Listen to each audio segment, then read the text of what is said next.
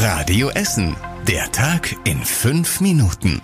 Am 4. Januar mit Julian Beuter. Guten Abend euch. Auf dem Flughafen Essen-Mülheim gehen die Arbeiten für die neue Luftschiffhalle auf die Zielgerade. Jetzt muss noch das Dach gedeckt werden. Im Februar soll aber wirklich alles fertig sein. Danach wird dann noch ein weiteres Gebäude für die Verwaltung und die Gastronomie gebaut. Aber das bekannte Luftschiff Theo ist schon in das neue Holzgebäude eingezogen.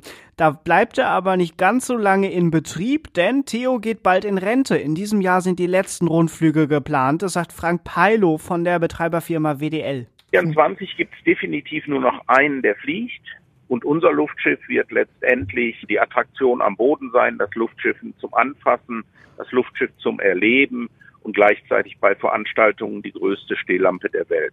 Die größte Stehlampe der Welt deshalb, weil das Ding angestrahlt wird und wohl relativ hell ist. Er sagt, es wird nur noch einer fliegen. Damit meint er, es gibt einen neuen, ein neuer Zeppelin, betrieben von einer Firma aus Friedrichshafen am Bodensee. Unter anderem planen die Flüge über Fußballstadien oder zu Industriedenkmälern wie Zollverein.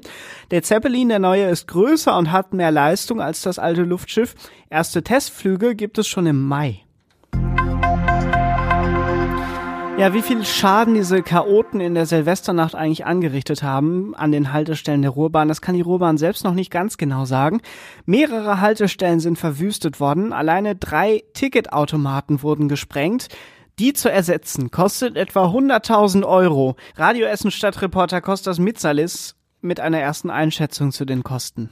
Der Automat am Katernberger Markt ist definitiv nicht mehr zu retten. Da steht nur noch der Sockel, das Gehäuse ist zerfetzt, überall hängen Kabel raus. Auch am Bahnhof Altenessen und an der Haltestelle Trabrennbahn an der Stadtgrenze Essen-Gelsenkirchen wurden die Automaten gesprengt. Ob sie repariert werden können, ist mehr als fraglich. Wahrscheinlich müssen neue her. Aber die können erst in sechs Monaten geliefert werden. Die Ruhrbahn ist noch damit beschäftigt, die Höhe aller Schäden auszurechnen, um dann Firmen mit der Reparatur zu beauftragen. In einem ICE zwischen Duisburg und Essen haben Fahrgäste gestern Morgen einen aggressiven, mutmaßlichen Taschendieb überwältigt. Das meldet die Bundespolizei. Er soll zuerst versucht haben, den Koffer einer 62-Jährigen zu klauen. Das habe ein 15-jähriges Mädchen verhindert.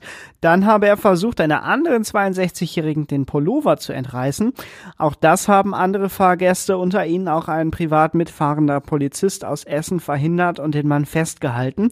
Und gegen sie und die dann in Essen zugestiegenen Bundespolizisten soll er sich so aggressiv gewehrt haben, dass sogar das T-Shirt eines Mitreisenden zerrissen sein soll. Auf der Wache stellt sich dann heraus, der Typ hat zwei Promille Alkohol im Blut.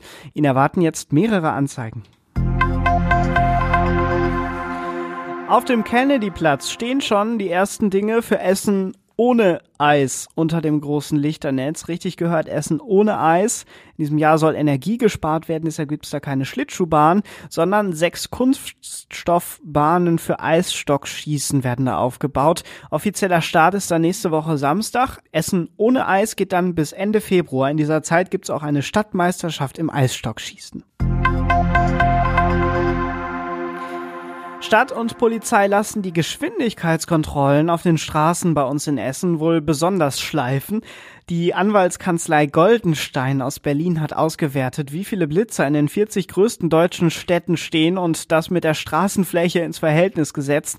Demnach kommen in Essen täglich 2,8 Blitzer auf 1000 Hektar Straßenfläche.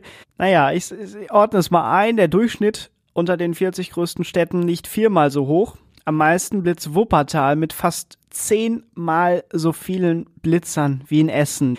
Grundlage für die Auswertung waren die Blitzerzahlen, die die Stadtverwaltungen und Polizeibehörden der Kanzlei auf Anfrage herausgegeben haben. Und das war überregional wichtig. Das Bundesinnenministerium lässt ein deutschlandweites Lagebild zu den Angriffen auf Polizei und Feuerwehr in der Silvesternacht erstellen.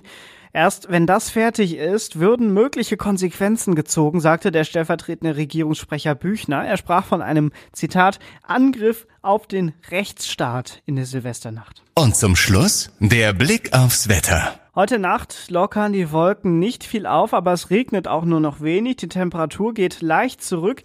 Am Donnerstag dann, morgen, gibt es viele Wolken, die aber auch nur wenig Regen mitbringen.